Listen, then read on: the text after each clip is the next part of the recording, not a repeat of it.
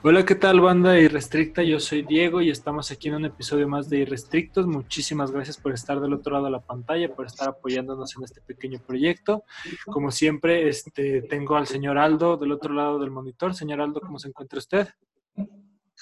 Hola, ¿qué tal? Muy buenas tardes, días o donde quiera que nos estén escuchando. Me encuentro muy bien, muy contento de, estar con todos ustedes este, y también con una gran sorpresa para, para la banda irrestricta este, y el regreso de una integrante. Entonces, pues, ¿qué más podemos pedir? Estamos de más de contentos. Claro que sí, tenemos a la señorita Mirka otra vez de nuevo con nosotros. Este, Mirka, te extrañamos. ¿Cómo estás? Hola, ¿qué tal? Buenos días, tardes, igual, banda irrestricta. Este, pues me da gusto de nuevo estar aquí participando una vez más con ustedes en este podcast. Y pues vamos dando inicio. Este, creo que hoy va a estar el tema muy, muy interesante. Y pues gracias por estarnos escuchando.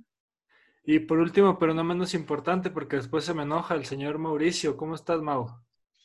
¿Qué onda, Diego? ¿Qué onda, Aldo? Mirka, este, a toda la banda irrestricta, este, pues muy contento y el día de hoy además porque tenemos una invitada que es una amiga que de la cual yo sé de su trabajo y sé que es muy muy interesante y pues bueno pues vamos a, darle este te parece si, si, la presento de una vez Diego adelante pues ya que estamos agarrando vuelo pues órale vas. oye Mau, que estamos este, también sí pero preséntala como bombo y platillo porque va a ser nuestra primera invitada mujer de este podcast, así que... Ah, sí, es cierto, sí, es cierto.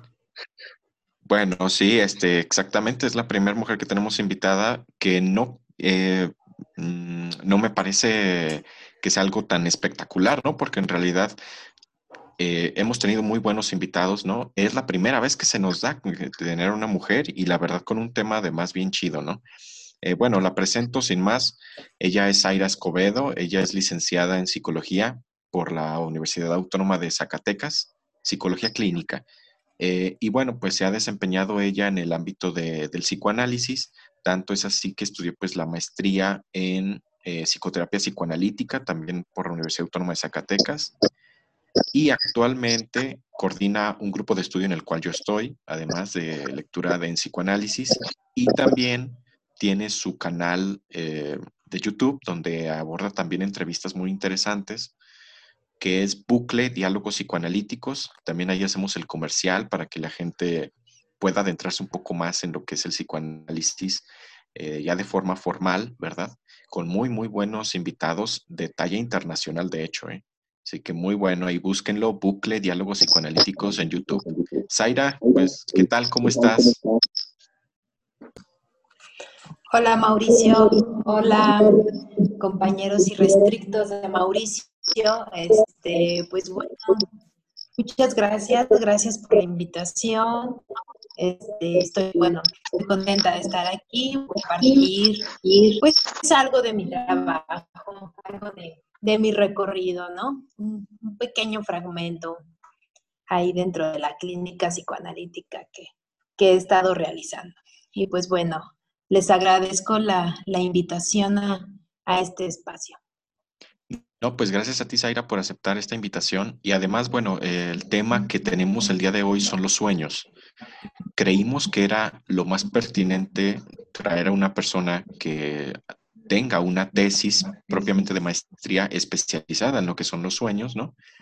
Y bueno, pues para arrancar, quisiéramos también, quisiéramos preguntarte, ¿Por qué te surgió la curiosidad o el deseo de estudiar los sueños?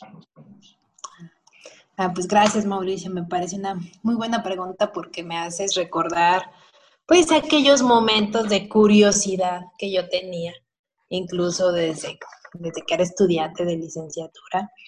Este, mi tesis este, se llama El sueño de la interpretación simbólica de la letra. Este, pronto, bueno, espero que pronto ya sea el examen, ya está concluida. Este, y pues bueno, me surgió la curiosidad como, como típica estudiante de psicología, ¿no? Que empieza a saber, a, a entrarse a las materias de psicoanálisis o con enfoque psicoanalítico. Este, y en una ocasión se iba a realizar un evento que coordinaba una, una docente para nosotros como estudiantes y era cerca de la obra freudiana. Y pues bueno, yo ya, pues yo ya traía esa curiosidad, íbamos a hacer una especie de simulacro de conferencia de la obra freudiana para los estudiantes de psicología. Recuerdo que yo estaba como cuarto semestre de licenciatura, este, aún me parece que, no, ya era área clínica, entonces a lo mejor estaba como en quinto semestre. Y pues bueno, yo, yo iba a ser una de las participantes para, para dar la conferencia porque las actividades las dividimos en diversas áreas. Los que iban a presentar, los que iban a organizar publicidad y bueno, todo ese movimiento.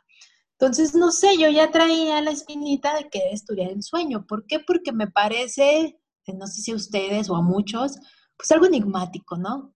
Porque pienso que la gente, o no, no, no descansamos ni al dormir, ¿no? Descansamos, ¿no? siempre estamos pensando. Entonces me llamaba mucho la atención mm, ese escenario tan surrealista que se nos presenta al dormir, ¿no?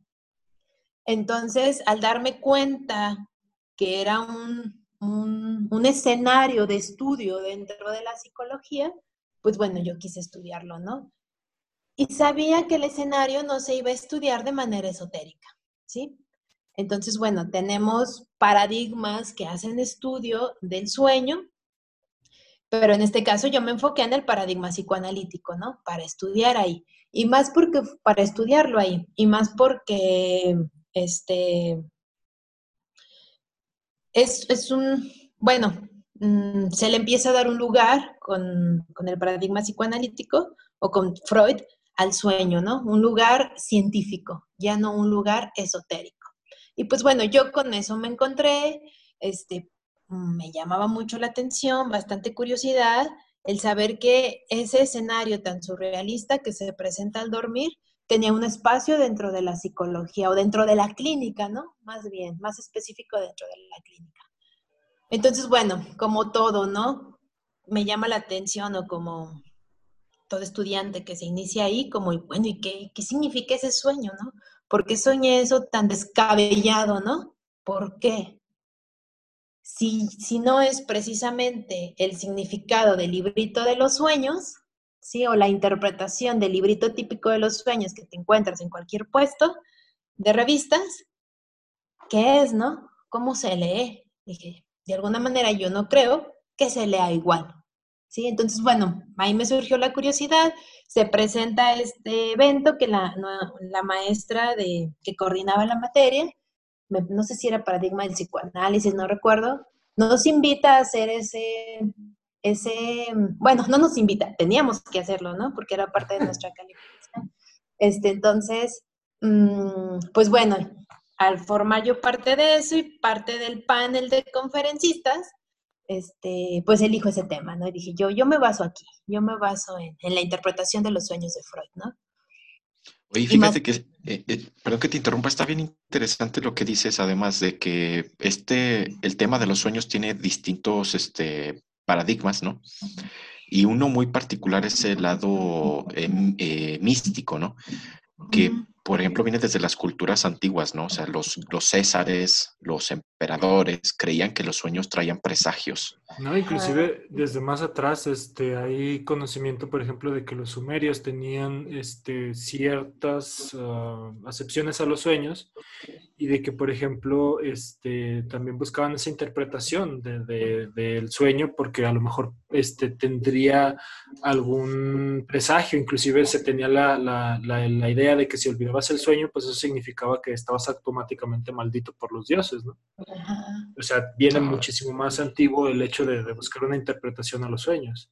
Sí, y fíjate, la cosa es que en la actualidad todavía se siguen vendiendo y todavía inclusive como libros de muy alta demanda, libros que te dicen exactamente el significado de los sueños, ¿no? Es decir, como si hubiera una ley universal o símbolos universales que todos los soñamos y todo significa exactamente lo mismo. ¿Cuál es la diferencia, Zaira, entre ese, ese estudio de los sueños místico, eh, de leyes universales, incuestionables, y el estudio que hace Freud? Te lo pregunto porque muchos hablan del psicoanálisis, de la interpretación de los sueños, etcétera, sin leerlo como una obra mística. Así lo mencionan mucho. Sí, sí, así es. Y precisamente eso, ese punto que manejan, este, es parte del, planteamiento del problema de mi, de mi trabajo, ¿no? Este, bueno, finalmente el sueño tiene ese, esa característica como oracular, ¿no? Y como ustedes lo mencionan, ¿no? Se tomaban decisiones, ¿no? Los emperadores tomaban decisiones a partir de, de su sueño, ¿no? Este, y bueno, lo que vamos a encontrar con Freud en la interpretación de los sueños es que Freud le empieza, le da un lugar, le da un lugar al sueño como parte de la ciencia, ¿sí? Sí se, o sea, de que más bien que podía estudiarse de manera científica, ¿sí?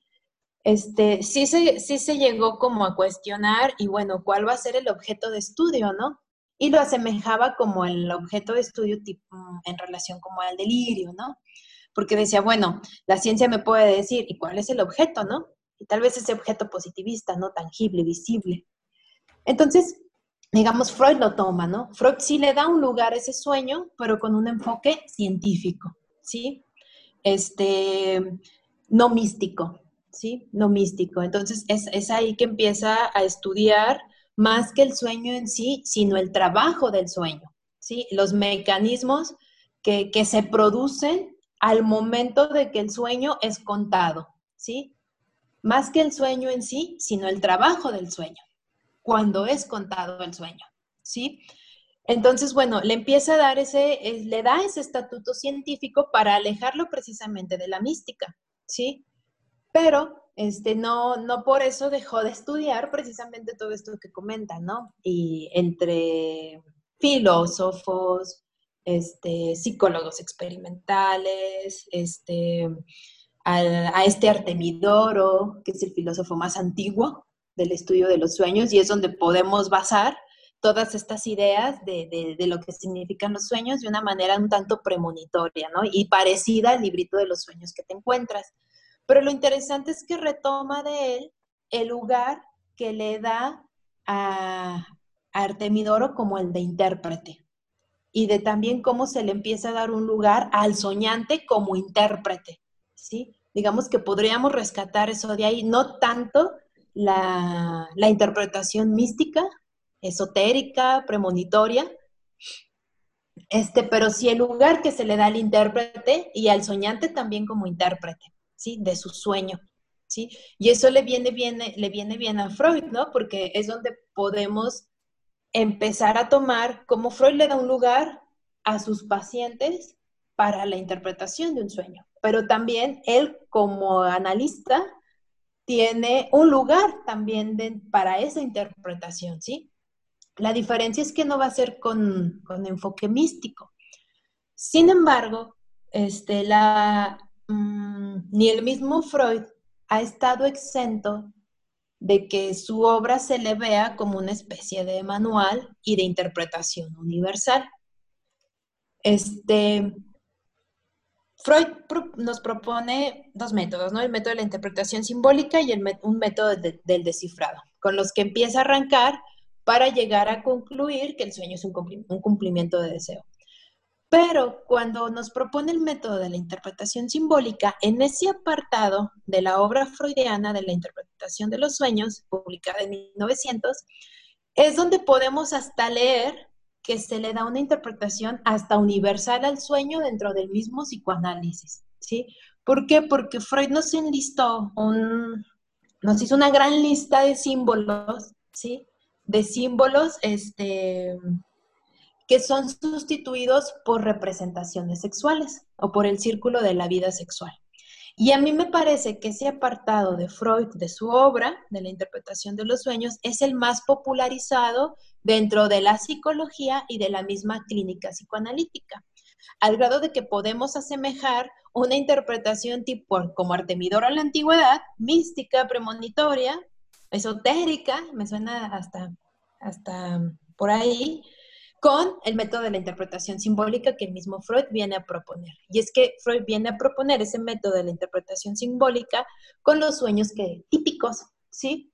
Y es que se empieza a sustituir este, cada simbolito en el sueño, no sé, si, si sueñas que estás en una habitación con una puerta y se abre, si sueñas cofres, eh, tienen relación con los genitales femeninos. Siempre si sueñas este, cosas puntiagudas, ah, tienen relación con, el, con los genitales masculinos, ¿no? Entonces lo enlista. Este, ¿Pero por qué? Porque Freud le, le, sostiene su fórmula de la teoría sexual. Y es una gran lista, ustedes la pueden revisar en la obra este, y en las conferencias de introducción al psicoanálisis. Y hay una gran lista que Freud fundamenta a partir de, de un lingüista que se dedicaba a estudiar el origen de la lengua, me parece que es Hans Sperber, ¿sí? Y, y lo, se da cuenta de, del estudio que está haciendo él y le viene bien y lo toma para fundamentar su teoría sexual, ¿sí? Y el símbolo de contenido sexual. Entonces, por un lado, Freud le va a dar otro lugar al sueño, pero por el otro, dentro de la misma clínica psicoanalítica, se tomando solo esa parte, se puede caer en estas interpretaciones universales muy parecidas a las del librito, ¿no? A las de los libritos antiguos. Entonces, ¿qué quiere decir? Esa parte es la que más se ha popularizado dentro de la clínica psicoanalítica y dentro de la psicología, ¿no? Cuando se habla de interpretación de los sueños, porque en automático remite a la, a la obra freudiana.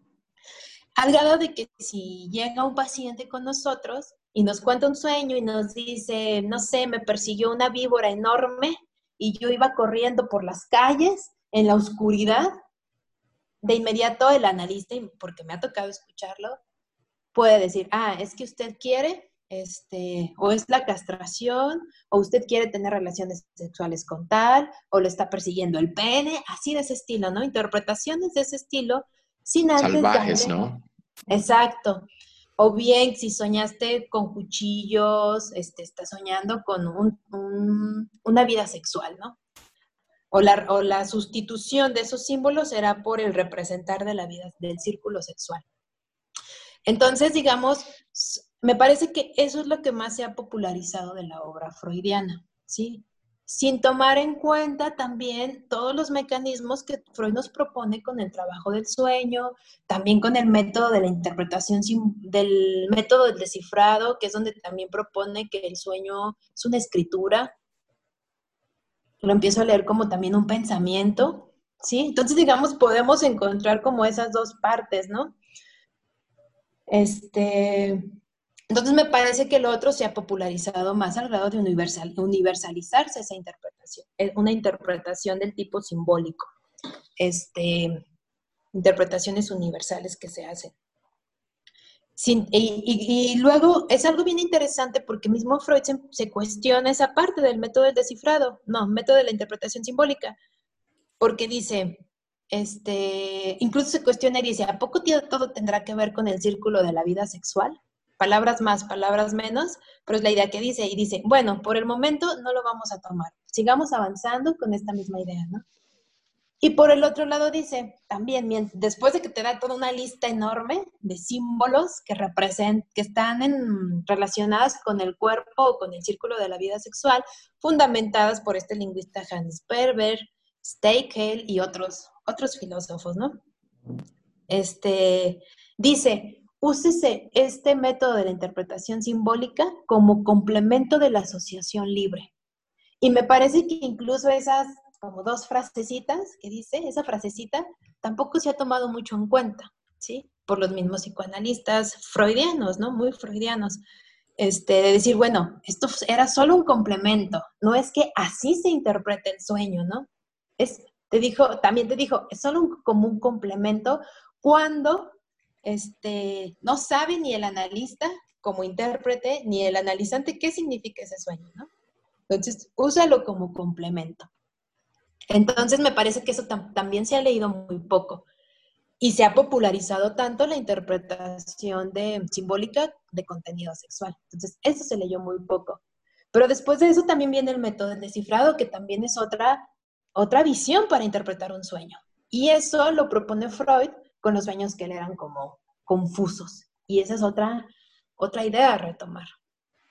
Ahora, esto que tú comentas de que no se toma como un complemento, sino a, veces como una ley universal y como una cuestión de librito. Fíjate que en la maestría, inclusive yo estudié la maestría en psicología infantil y me tocó una, una maestra de estas de, de la antigua maestría en psicoterapia psicoanalítica, ¿no? Con unas ideas muy freudianas, muy ortodoxas, entre comillas, ¿verdad? Y sacaba su libro para interpretar ella los dibujos de los niños, ¿no? Entonces era que si sacaba el color rojo significaba esto, que si era negro era esto, que si la casa tenía este, los bordes puntiagudos era esto, etcétera, ¿no? Era el pene. Eh, por ejemplo, ¿no? Y la, esa era una cosa muy conflictuante, o sea, porque no aceptaba la discusión. O sea, si yo le decía, oiga, pero ¿por qué? ¿Usted cuál es la lógica que usted saca? No, pues es que el libro lo dice. Pero ¿quién escribió el libro? y esa por una parte, ¿no? Y por la otra, el hecho de que los mismos padres y las mismas personas, los mismos pacientes, llegan con esa demanda, ¿no? Llegan con la demanda de dígame qué significa mi sueño o dígame qué significa el dibujo de mi hijo, ¿no? En ese caso es pregúntele a su hijo, ¿no? En primer lugar.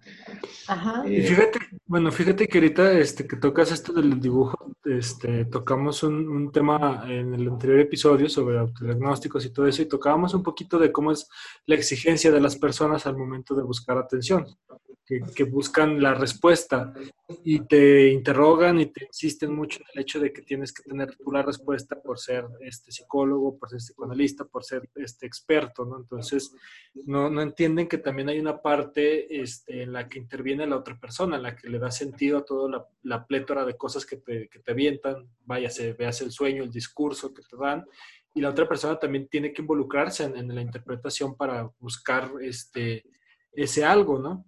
Pero sí se me hace bien, bien chistoso que ahorita lo mencionas porque este, también hay que tener en cuenta de que hay que cuestionarnos también inclusive nosotros los libritos, los manuales y ver todo eso trasfondo, por ejemplo, que a veces omitimos, que menciona Zaira en el hecho de que uh, no leemos esa parte que Freud propone al momento de, de, de, establecer este libro de la interpretación de los sueños y simplemente pues, nos vamos como una guía, ¿no? O sea, va a ser la guía y decir vamos a seguir paso por paso, ¿no? Y vamos a hacer una interpretación como muy burda, ¿no? Porque inclusive hasta lo que mencionabas, que es como muy morboso el hecho de hablar del sexo y de todo esto, porque la gente es como de, ah, este, le llama cierto, le llama como cierta parte de la atención esta, esta cuestión sexual, ¿no? Entonces, es como la interpretación que más genera morbo, que más genera atención, es como la, la más vendida, ¿no? Así es, sí.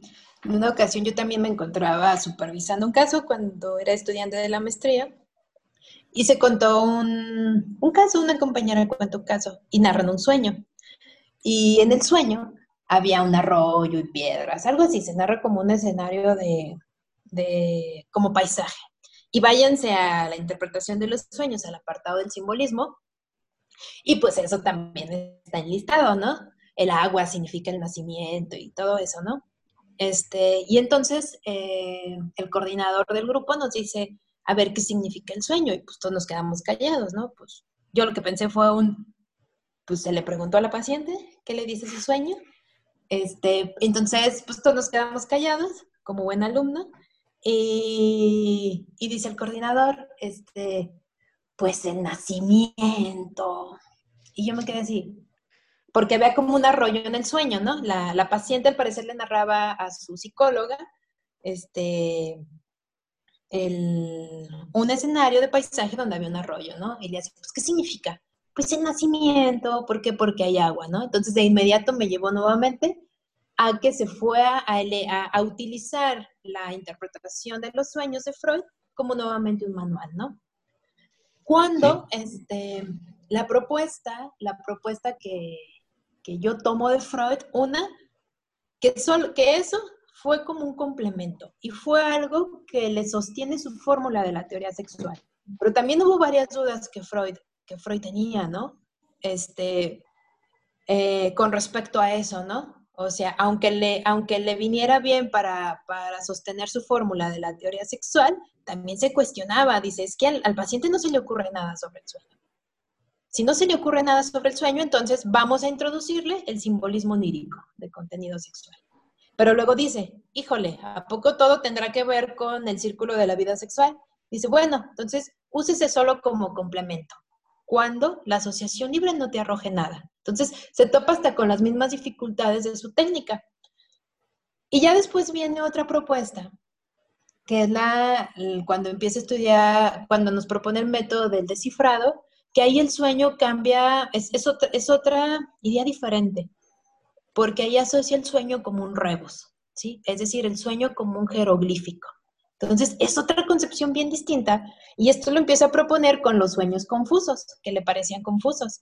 Entonces, el sueño como un rebus, ¿a qué te remite? Al sueño como una escritura, como una escritura jeroglífica. Es decir, donde no nos vamos a enfocar en sí, en la imagen como tal, en lo que representa la imagen en sí misma, como decir cuchillo igual a pene o, o espacios con cavidades igual a vagina, sino la imagen escribe algo como si fuera un jeroglífico. Y para eso se sostiene de otro lingüista, que es Carl Abel, el estudioso de las lenguas egipcias, ¿sí? Entonces, ahí es otra dirección también muy diferente para la interpretación de un sueño, ¿sí? ¿Por qué? Porque ya empezaríamos a ver al sueño como una escritura, que es la que después va a venir a retomar Jacques Lacan, ¿sí? Entonces, piensa en esto, ¿no? El sueño como una escritura, ¿a qué te remite, no? El sueño habla, el sueño es un pensamiento, la imagen en sí misma no te dice nada, ¿sí? Sino lo que se escribe a partir del decir del paciente. Entonces nos, nos, propone también en otro apartado que viene en la misma obra el trabajo del sueño y lo divide en, una serie de mecanismos. No sé si lo han escuchado, pero hasta lo divide en contenido manifiesto, contenido latente, contenido manifiesto, lo que se cuenta lo que el paciente tiene y le cuenta a su analista, el sueño, el relato. El contenido latente va a venir siendo el pensamiento, la interpretación de eso. Pero aquí lo interesante es que el sueño en sí mismo no va a importar mucho, sino como lo que dice el sueño. Eso, eso es algo que me parece muy interesante.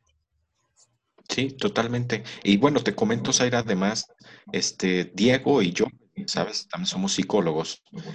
Eh, y pues yo particularmente pues estoy muy, muy metido en el ámbito del psicoanálisis.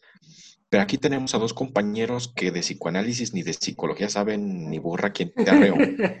Entonces, este, me gustaría integrar a Aldo y a Mirka con algunas preguntas que tuvieran, ahora sí que como de manera eh, de personas que son externas al tema, ¿no? Que también me parecería muy interesante esa dinámica, ¿no? ¿Qué dicen las personas que no saben de psicología? ¿Qué preguntas tienen sobre los sueños?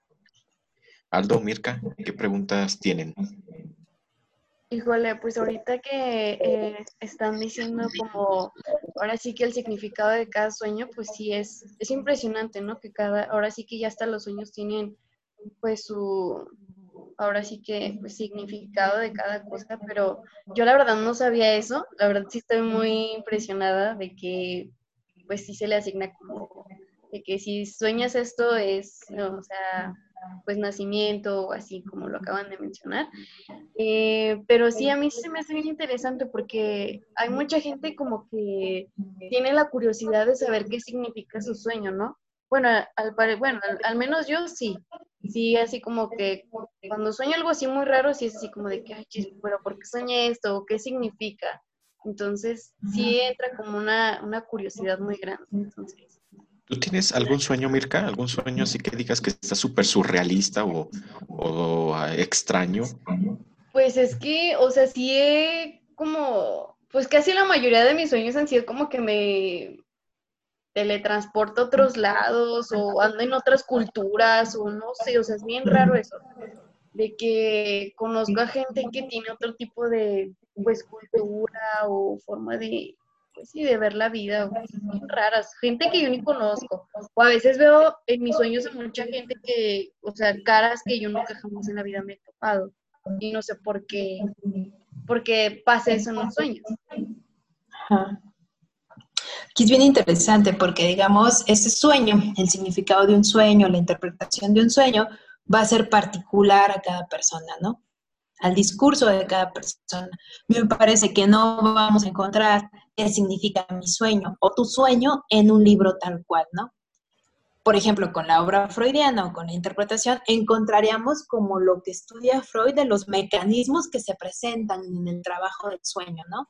Y que el analista los toma para hacer uso y poder interpretar un sueño con su paciente, ¿no? Cuando se presente.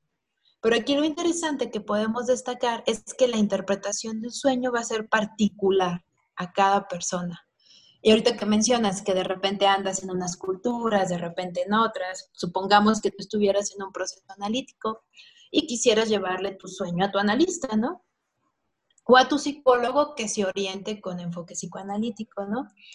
Este, y se lo llevas. Algo interesante que, retomamos mucho en la clínica psicoanalítica es que el sueño eh, que en el sueño este, ya está implicado el analista, ¿sí? En el caso, bueno, tú no, estás, no nos estás contando si estás en análisis o no, pero me parece que, que cuando se habla ese sueño, o sea, no todos los sueños los recordamos, pero algunos sí, y se nos quedan grabados y los contamos. Pareciera que ese sueño lo contamos para alguien y que a veces cuando el sueño es muy repetitivo, el otro día entré a una conferencia en relación al tema y se abordó esta idea, ¿no? Esta idea la abordó Bruno Bonoris. Este, la mencionó y me gustó muchísimo.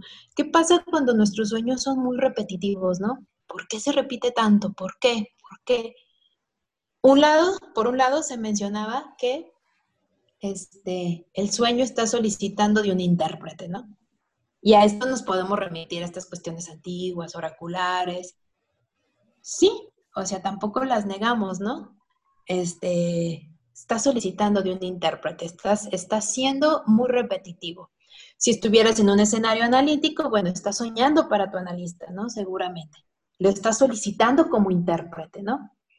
Este, pero, este, y tan repetitivo, algo que usamos mucho en psicoanálisis, sobre todo en el psicoanálisis, mm, el psicoanálisis que se estudia con las propuestas de Lacan, es que precisamente ese sueño tan repetitivo, aunque sea surrealista, es un asunto o un sujeto, un sujeto tomado como asunto o como tema, ¿sí? Un asunto construido a partir de ciertos significantes, pero aquí lo interesante es que va a ser particular a la persona. O sea, no, mm, tú tienes un sueño y si tú buscas en Google qué significa, puedes encontrar mil cosas, ¿no? Si soñaste que estabas en China, no sé, a lo mejor no sé, que se te viene, que viene buenas noticias, ¿no? Hasta puedes encontrar, ¿no? Soñar que estás en otros lados diferente al tuyo, ¿no? Me imagino. No lo vas a encontrar, no lo vas a encontrar ahí. A mí me parece que el significado del sueño o la interpretación del sueño lo vamos a encontrar cuando es hablado hacia otra persona, hacia ese otro, que está posicionado como escucha. ¿Por qué? Porque estamos solicitando de un intérprete.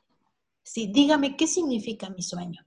los mismos pacientes pueden llegar así, ¿no? ¿Qué significa? Es que está bien loco mi sueño. Bueno, vamos a hablar, ¿no? Este, el psicoanálisis se caracteriza precisamente por, por, la, por esa cura, por la palabra, ¿sí? Entonces es bien interesante porque soñamos, lo retenemos en nuestra memoria, lo guardamos para contarlo a alguien. Digamos, lo guardas y se lo cuentas a un amigo, se lo cuentas a alguien, o sea, ¿qué estás solicitando ahí del intérprete? Es algo bien interesante, ¿no? Que, retoma el psicoanálisis. Solicitas del intérprete. O sea, que podríamos decir que, el sueño es discurso, ¿no? Exacto. El sueño es discurso, es un pensamiento, es un texto, es una escritura. Y que, y que digamos ahorita que, Mirna, ¿verdad? Mirna habla, es que me sueño en otras. Mirka, ah, me sueño en otras culturas y todo eso. Freud, Freud nombra ese mecanismo como desplazamiento, ¿no? De repente estás en un espacio y de repente estás en otro, o cuando dices sueño con personas que incluso ni conozco, nunca he visto, o puedes soñar con una persona que condense o que involucre varias características de varias personas que conoces, a eso le vamos a nombrar, o Freud lo nombra, una operación del trabajo del sueño nombrada condensación. O sea, digamos que eso está como el mecanismo del sueño, el trabajo del sueño está conceptualizado. La interpretación va a ser particular en función del discurso del soñante, en función de él. Aparte, sabes, Aira, me parece bien interesante lo que Mirka comenta y espero no ser muy salvaje, no verme ahí este, muy, con una interpretación muy alocada, pero Mirka sueña con otras civilizaciones y habría que preguntarse, por ejemplo, también qué tiene que ver con, ella. Por ejemplo, Mirka es un nombre eh, de allá de los Balcanes, o es un nombre ruso, ¿no? O sea, no es un nombre de esta cultura, o sea, me parece por ahí también que podría haber algo que se podría iniciar, ¿no? Podría ser, ¿no? Podría ser si Mirka te lo dice, ¿no? porque si no, de lo contrario, caeríamos en decir, ay, pues es que tu, tu nombre es de otro lugar, ¿no? No es un nombre mexicano. Si no, te soñarías en, en chichimequillas, a lo mejor. pues ahorita que, que, lo mencionan, eh, lo que a lo mejor yo lo puedo relacionar de lo que yo he soñado y que les comento, es de que pues sí es como que me llama mucho la atención eh, lo que se hace en otros países, ¿no? Cómo practican, pues, no sé, la religión, o, porque todo, pues, en todo el país todo es diferente, ¿no? A, comparación de México. Entonces sí es así como que sí me gusta investigar, me gusta saber, pues soy muy curiosa y al momento de que pues yo voy a un lugar o algo así, ay, me llama la atención, ¿no? ¿Cómo realizarán ellos esto que pues yo hago de otra manera o, bueno, a eso es lo que, a lo que voy, ¿no? Que a lo mejor será por eso que sueño esas cosas, no, no sé muy bien. Puede ser, o sea, sí puede ser. O sea, tú lo estás diciendo, ¿no? Me interesan otras culturas, ¿no? ¿Es descabellado o os parece como muy surrealista que te sueñes aquí y luego en otro lugar, ¿no? Eso parece como descabellado, pero ya ahorita que tú lo mencionas, no está descabellado, porque tu interés está en, en estudiar otras culturas, lo que se hace en otros lugares. Y bueno, podríamos considerar, ¿no? Lo que propone este Mauricio, ¿no? Con respecto a tu nombre. Este, aquí lo interesante también es, si, si digamos, vas con un analista o estás en análisis, es que ese discurso no se lo va a inventar el intérprete. Aquí llamémoslo analista, ¿sí? Porque en psicoanálisis, digamos, se le da lugar al paciente, al, al soñante. ¿sí? No va a ser un invento del analista. Así como parece que es un invento lo de lo del dibujito que mencionaba, ¿no? El dibujo, si, si, si lo pinta de rojo, entonces es pasión, sangre o agresión, ¿no? O sea, no, a mí me parece que, aunque está sustentado por otras teorías universales, no se lo tiene uno por qué inventar, ¿no? O, o al intérprete, llamemos aquí al intérprete como el analista. Entonces no se lo va a inventar él, no te lo va a poner, pues, eh, introducir, sino que en función de tu discurso van a ir este, despejando qué significa ese sueño, ¿no? Entonces ahorita tú ya nos das un elemento, a mí me gustan otras culturas. Entonces ahí hay un asunto muy interesante y si se repite ese asunto, a eso lo podremos nombrar como parte de un sujeto de lo inconsciente, que lo inconsciente es lo que estudia el psicoanálisis, ¿no? no como oculto, sino eso inconsciente como un pensamiento que se escribe, un texto que se escribe, un ah, discurso que se escribe. Sí, adelante. Ah, perdón. Este, bueno, también eh, es algo que nosotros, bueno, siempre Mauricio y yo hemos señalado a lo largo de otros episodios que siempre nos ha pasado esta cuestión de que buscan una interpretación sin un contexto, ¿no? O sea, Mucha gente a mí me ha llegado a preguntar, oye, fíjate que soñé con, tal, ¿Qué, significa? Yo como, no sé, o sea, quién sabe, a lo mejor este, comiste de más, no sé, te fuiste a dormir con la panza llena y soñaste un montón de tonterías, ¿no? Pero eh, también es bien interesante ahorita, por ejemplo, la interpretación que hacemos a, raíz de, de, lo que menciona Mirka, y es bien, bien padre porque este, es hilar unas cosas con otras y de repente encontrar ciertos significados que a lo mejor uno como soñador no lo, no lo considera, ¿no? Por ejemplo, yo pienso que Mirka no había considerado este, esta cuestión de las otras culturas y de repente este, se encuentra con esta cuestión así de, ah, te pones a pensar un poquito y a remover un poquito lo que, lo que a lo mejor tenías este, anteriormente. Y bueno, quiero también darle ah, paso también a Aldo a ver si no tiene algún, alguna pregunta que quisiera hacer también. Fíjate que yo estoy igual que Mirka, regularmente nunca me meto en este tipo de temas porque pues nunca me había interesado. Este, pero escuchándolos y toda esa parte, o sea, ya empiezo a entender, empiezo a reflexionar. Yo en lo personal tengo un sueño demasiado loco porque a mí primordialmente siempre se me ha hecho muy interesante del, de leer, de algunas cosas que salen, de por qué siempre como seres humanos, nunca, siempre que soñamos, nunca vemos cómo inicia. Siempre aparecemos o a la mitad o, o nunca sabemos cómo llegamos. Pero hubo un sueño en particular que, no sé, total que yo estaba en un lugar, este, que yo tenía un gemelo, o sea, que había tenido yo un gemelo, un hermano, pero ese gemelo se había vuelto malo y resulta que, este, mm, yo tenía que, yo era el único que podía pelear con él, este, pero resulta que nadie de los dos podía morir, porque si nos matamos, si él me mataba a mí, él también se moría, o sea, como que estamos ahí una cosa de conexión, no sé. Pero resulta que peleamos en un monte con nieve. Yo, este, cuando desperté, dije, ah, es el Monte Everest, pero yo no sé ni qué monte era. Cuando estamos arriba, resulta que, pues, yo sueño que me caigo. Y yo, pues, antes dormía yo en unas literas. Entonces, yo me caigo de la litera. Al momento de que caigo de la litera, en vez de despertarme y pararme y volverme a la cama, lo primero que pienso es, si estoy en terreno, o sea, empiezo a tocar que estoy en el, en, el piso, o sea, yo me fui literalmente a lo realista, pensando que iba en caída libre, en vez de, ah, no, pues estaba soñando, no, o sea, caí de la cama y yo tocando el suelo de, estoy vivo, estoy vivo, y hasta desperté así como que asustado, con una adrenalina que yo no sentía.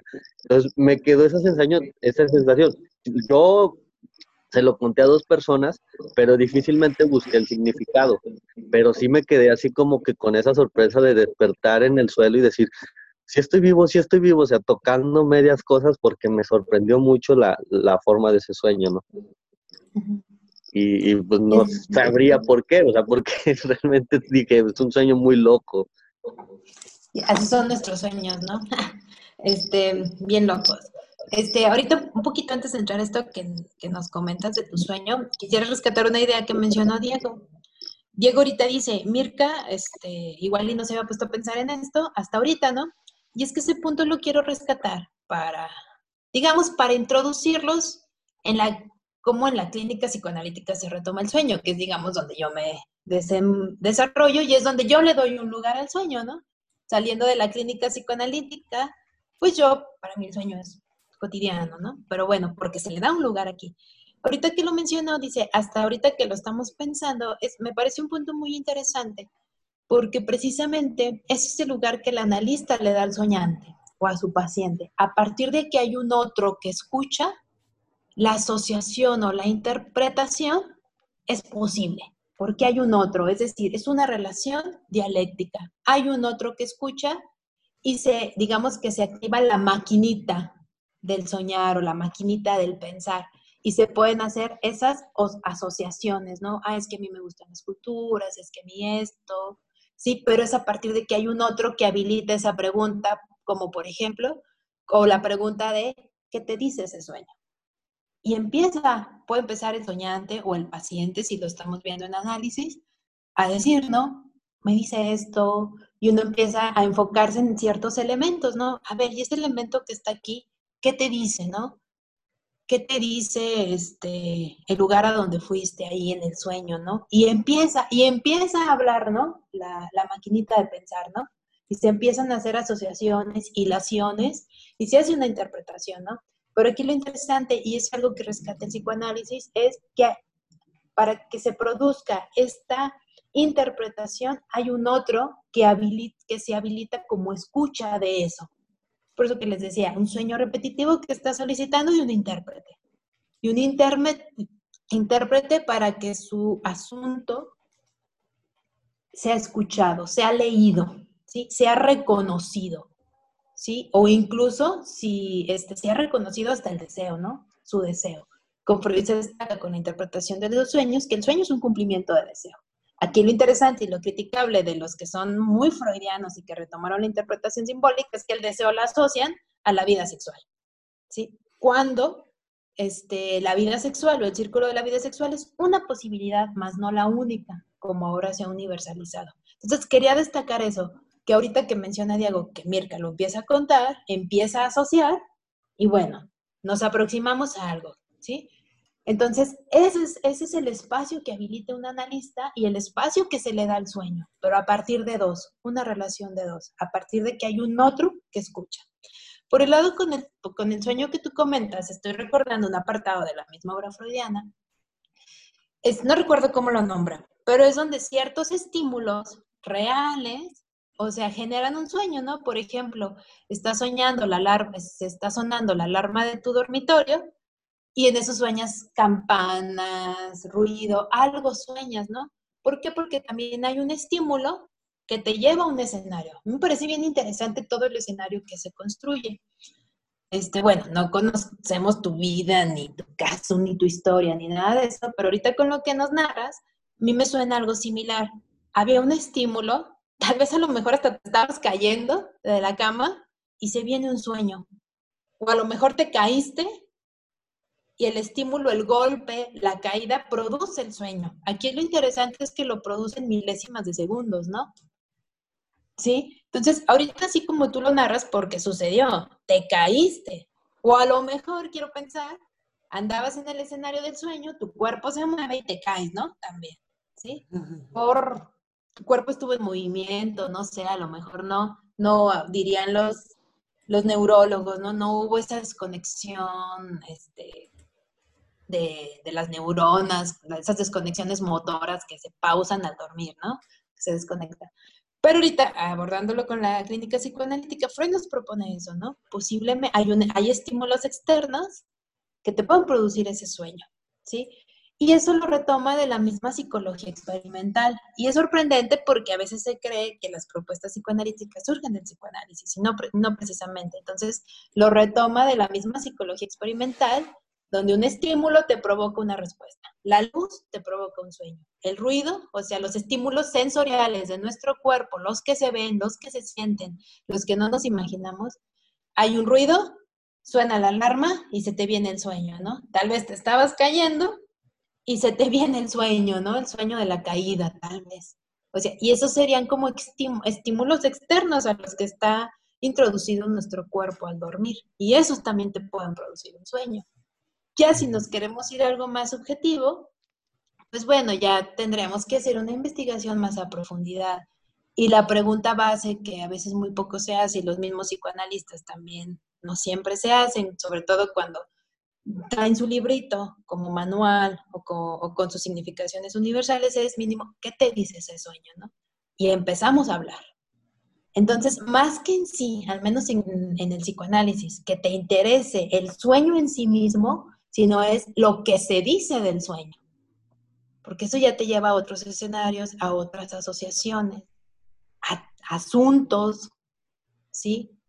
Entonces, bueno, aquí veríamos, este, nos podremos estar horas a lo mejor interpretando cada elemento de tu sueño, pero este, sería ya en función de ti, ¿no? Por un lado, sería en función de ti si empezamos a analizar las imágenes que se presentaron Imágenes, digo entre comillas, porque mm, si retomamos esta idea del sueño como escritura o como un rabos, la imagen en sí no nos dice mucho, ¿no? O sea, igual y la nieve ni es nieve, que eh, o lo que haya soñado, e igual y ni es eso, pudiera ser otra cosa.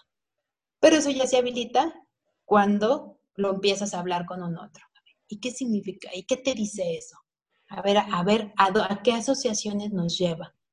Lo interesante en la clínica psicoanalítica, lo abordo desde este escenario, porque digamos desde este escenario donde lo trabajo, ¿no? Es que así podríamos irnos y se puede hacer como muy infinito, ¿sí? Lo interesante es que el analista va a puntuar en función del discurso del paciente, va a detener, o sea, va a detener esas asociaciones. Con tu sueño nos podríamos ir de manera infinita este, con qué relacionas este escenario, con qué relacionas este otro, y así nos podemos ir infinitamente y llenar páginas y páginas y páginas. Lo interesante es la labor que hace ese otro, ahora analista o intérprete, si lo queremos ver en este, en este escenario del sueño que solicita un intérprete. ¿sí? Va a detener esas asociaciones que se infinitizan en función de lo que ya he escuchado en otro momento de ti, o en función de tu discurso, o en función de las cosas que te inquietan, en función del deseo que a lo mejor el analista y tú ya han detectado, construido y detiene. ¿Será acaso que esto tiene que ver con esto? Porque tu sueño estará diciendo esto, pero va a ser en función de tu discurso. Por un lado, esa es una manera. Por el otro, nos podríamos quedar también con la idea que, que cita Freud en la interpretación de es un estímulo que te provocó ese sueño, ¿no? Te estabas cayendo y soñaste soñaste la caída, ¿no? También, también puede ser. Algo que yo creo que algunas personas no, no, logran comprender, ¿no? Pero que sí es importante puntuar también, es que el trabajo analítico de un sueño no es una cosa así inmediata, ¿no? No es una cosa que se dé y ya, ¿no?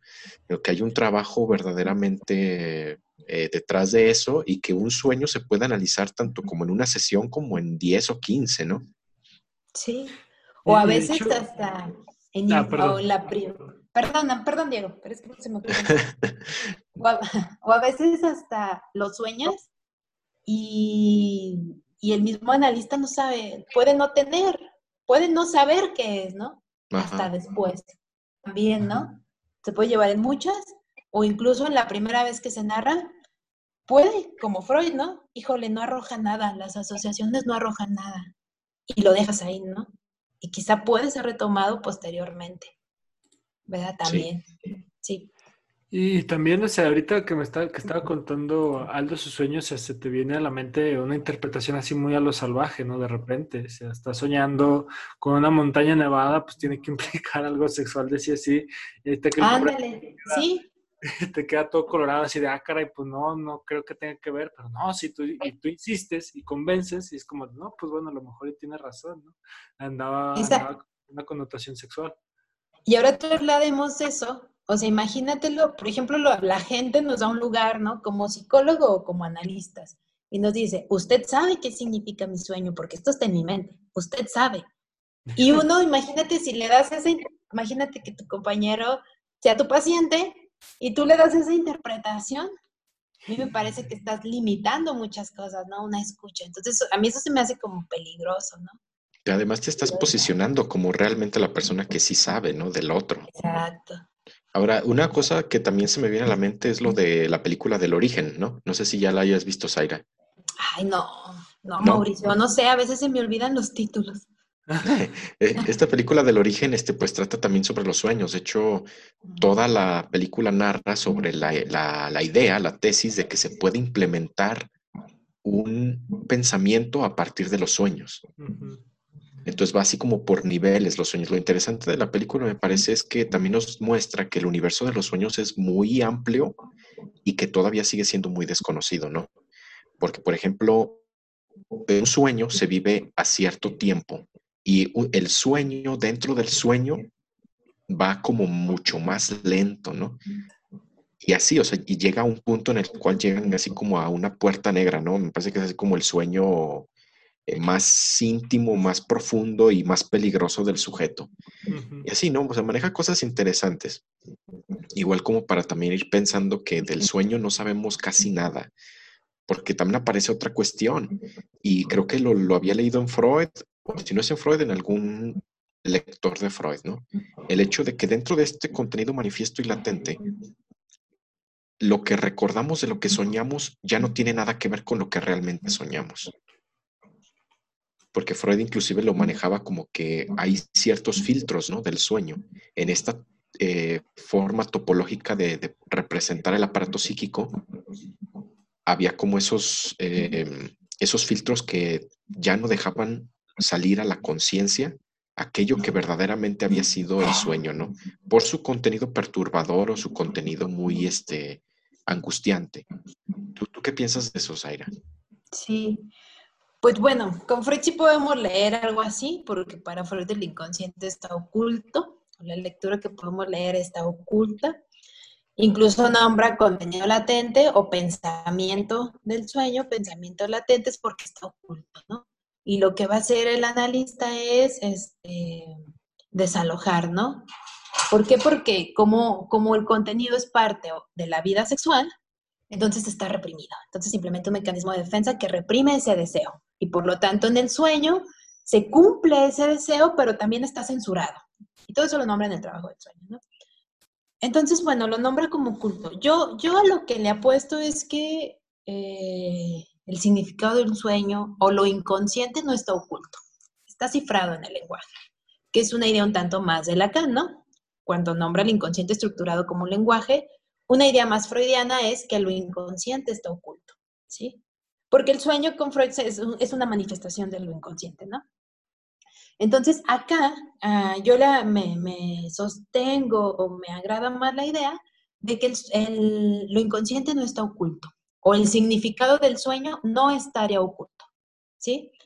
Freud nos lo propone así, pero bueno, también ya ha habido otros, otras lecturas de eso, sino que más bien está cifrado, ¿no? Cifrado en el lenguaje. Y más que estar oculto como en una especie de, de iceberg, que incluso a veces así se cita el aparato psíquico de Freud, donde lo consciente está lo que se ve, lo, lo preconsciente eh, este, como en la superficie del mar y lo inconsciente oculto. Y lo que va a hacer el analista, o en este caso el intérprete analista de un sueño, es hacer eso inconsciente, sacarlo a la superficie, ¿no? Entonces, ¿por qué? Porque para Freud ese deseo está reprimido. ¿Por qué? Porque tiene que ver con mm, un contenido sexual, ¿no? Y eso causa pudor, pena, malestar, ¿sí? Este, entonces, se reprime, se reprime eso siniestro, ¿no? Y que todos ubican como lo inconsciente y hasta se suele decir de manera muy popularizada, es el diablito, el ello, después, ¿sí? Y no, yo a mí, yo sostengo o voy más con la idea de Lacan, de que el inconsciente está estructurado como un lenguaje y ahí lo inconsciente no estaría oculto, ahí lo inconsciente está en una, en una superficie, ¿no? Su topología sería en una superficie. ¿Sí? compuesta a lo mejor por líneas, pero no tridimensional. Nosotros estamos hablando, no estamos viendo ni sacando nuestro lenguaje de una caja, ni nuestros pensamientos de una caja, sino está aquí en el discurso, en una superficie. Entonces, entonces podemos notar desde Freud que a Freud no le interesa el sueño en sí, el sueño en sí mismo, o cuando dice, no nos vamos, el sueño es un rebus, o el sueño como un rebus, es que lo estamos leyendo como una escritura. Entonces pensémoslo, lo estamos leyendo como una especie de superficie, texto. ¿Dónde está lo profundo? ¿Dónde está lo oculto? O sea, eso también es interesante, que viene a retomar Lacan. Y entonces, lo, lo que interesa, el, cuando ustedes cuentan su sueño, o sea, ¿quién sabe si realmente soñaron eso? Pero es lo que se está elaborando a partir de lo que soñaron. Entonces, eso fue lo nombra contenido manifiesto. Pero eso, cuando lo cuentas, se abre otra escena. Y eso lo cita Freud con un psicofísico.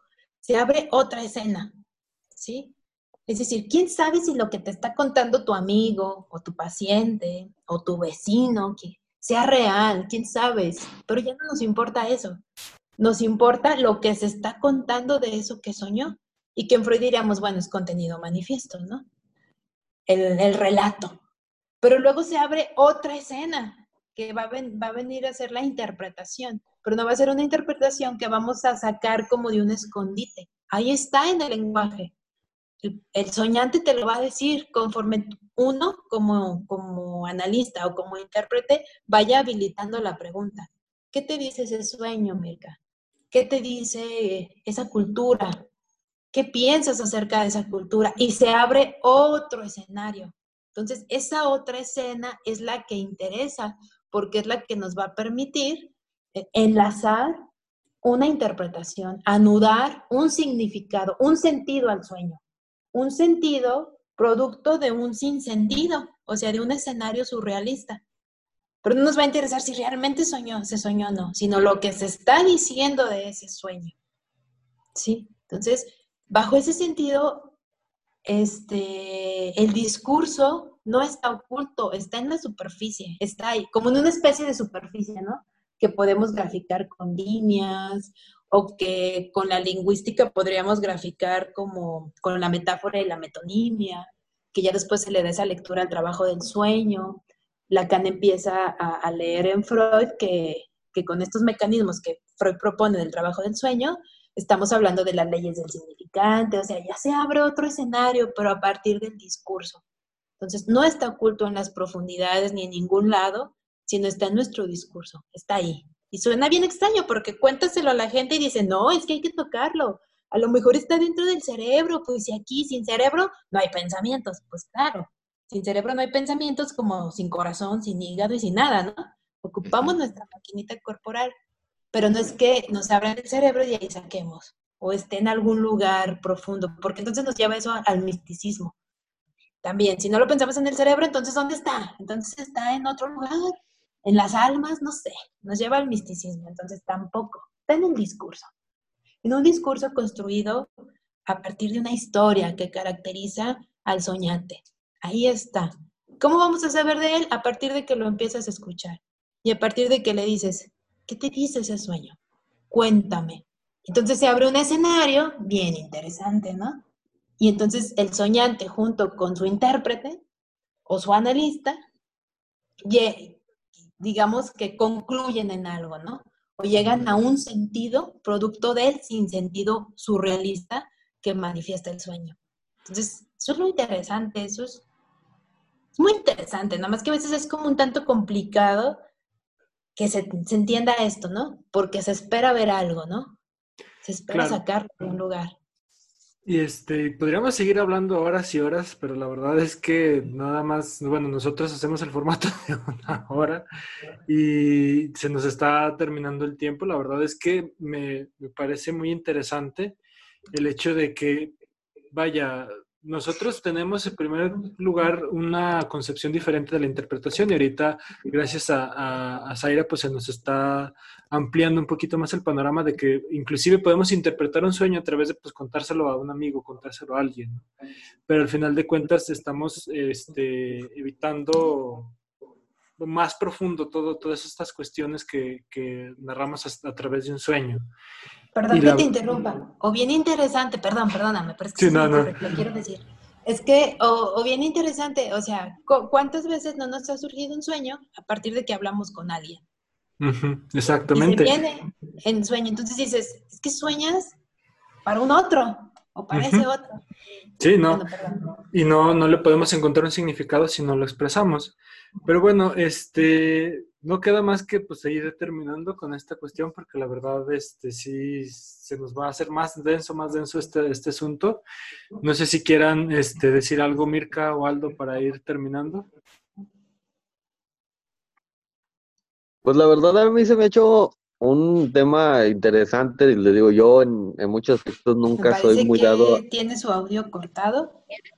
No. Ah, ¿Sí me oigo bien? Sí, te oyes bien, adelante. Este, la verdad ha sido un tema muy, muy, muy interesante. Este, ahora sí que, pues yo soy de las personas que sueñan, pero nunca les encuentro el significado, ¿no? Pero ahora con este, con esta charla, con este, con estos conceptos, la verdad ya más o menos ahí voy identificando algunos sueños que he tenido y me ha parecido una charla muy, muy enriquecedora y para que la gente que nos esté escuchando, pues también ahí vaya más o menos identificando cómo, cómo son sus sueños, ¿no? Y pues como dice Diego, podríamos seguir hablando y hablando y hablando, pero pues y al final de cuentas pues nunca terminaríamos, ¿va? Es un tema muy, muy, muy este, grande, pero la verdad con lo que hemos estado hablando esta hora ha sido increíble. Claro, y, este, ah, adelante. Ah, ok. Bueno, yo lo que quiero agregar al, final de, este podcast es de que, pues la verdad, se me hizo muy interesante hablar de, los sueños. Em, y pues claro que ahora sí que tener esa, esa curiosidad de saber más, ¿no? Y a mí sí me gustaría que la plática siguiera, porque, pues sí, la verdad, no, yo no sabía de esto, eh, como dijo Mauricio, pues sí, eh, desconocemos un poquito acerca de más de psicología, de psicoanálisis, eh, pero está bien, está bien este saber, saber un poquito más de, esto, de los sueños, y, y, pues creo que también a la banda irrestricta les va a gustar mucho este, este podcast porque de verdad contiene información bien importante y muy interesante. De verdad, muchas gracias, Aina, por eh, estar en este espacio, haber participado y pues platicarnos un poquito acerca de, de esto. Y pues bueno, este, no queda más que agradecerte, Zaira. Muchísimas gracias por acompañarnos. Este, igual no sé si quieras promocionar aquí algún proyecto, como dice Mauricio, ahorita de tu canal de YouTube o alguna otra cosita que nos quieras comentar antes de terminar. No, pues solo, solo agradecerles el espacio, la invitación, la apertura. Este, como se darán cuenta, la pregunta convoca, o sea, hablar del sueño convoca y pues podemos abrir ideas, cosas y que precisamente eso permiten estos espacios, ¿no? Son espacios de interlocución donde se solicita de un otro que escuche, ¿no? Y se habilita, se habilita todo eso. Y me parece que eso es algo que se habilita con el sueño, ¿no? También. Cuando hay un intérprete, cuando hay un otro que escucha, se habilita la posibilidad de llegar a un saber o de, o de llegar a producir sentido a algo, ¿no? Entonces, bueno, yo solo me queda agradecerles, agradecerles el espacio a, Irrestrictos por, por escuchar, por escuchar parte de las ideas que, que vengo investigando. Muchas gracias. Y pues ya, bueno, aún no le doy espacio porque se le corta el internet, pero pues igual yo pienso que está muy contento de tenerte aquí, de tener este espacio y de poder charlar un, poquito con, con, todos nosotros acerca de esto y, sobre todo plantearlo para un público en general, que es lo que buscamos, ¿no? O sea, de que la gente este, que no tiene mucho conocimiento de, psicología o de psicoanálisis, pues este, le interesa este tema y pues pueda conocer un poquito más al respecto. Y pues nada, de nuestra parte sería todo. Muchísimas gracias por estar del otro lado de la pantalla, gracias por escucharnos hasta el final. Esto fue Irrestrictos y nos vemos en la próxima. Hasta pronto. Nos vemos.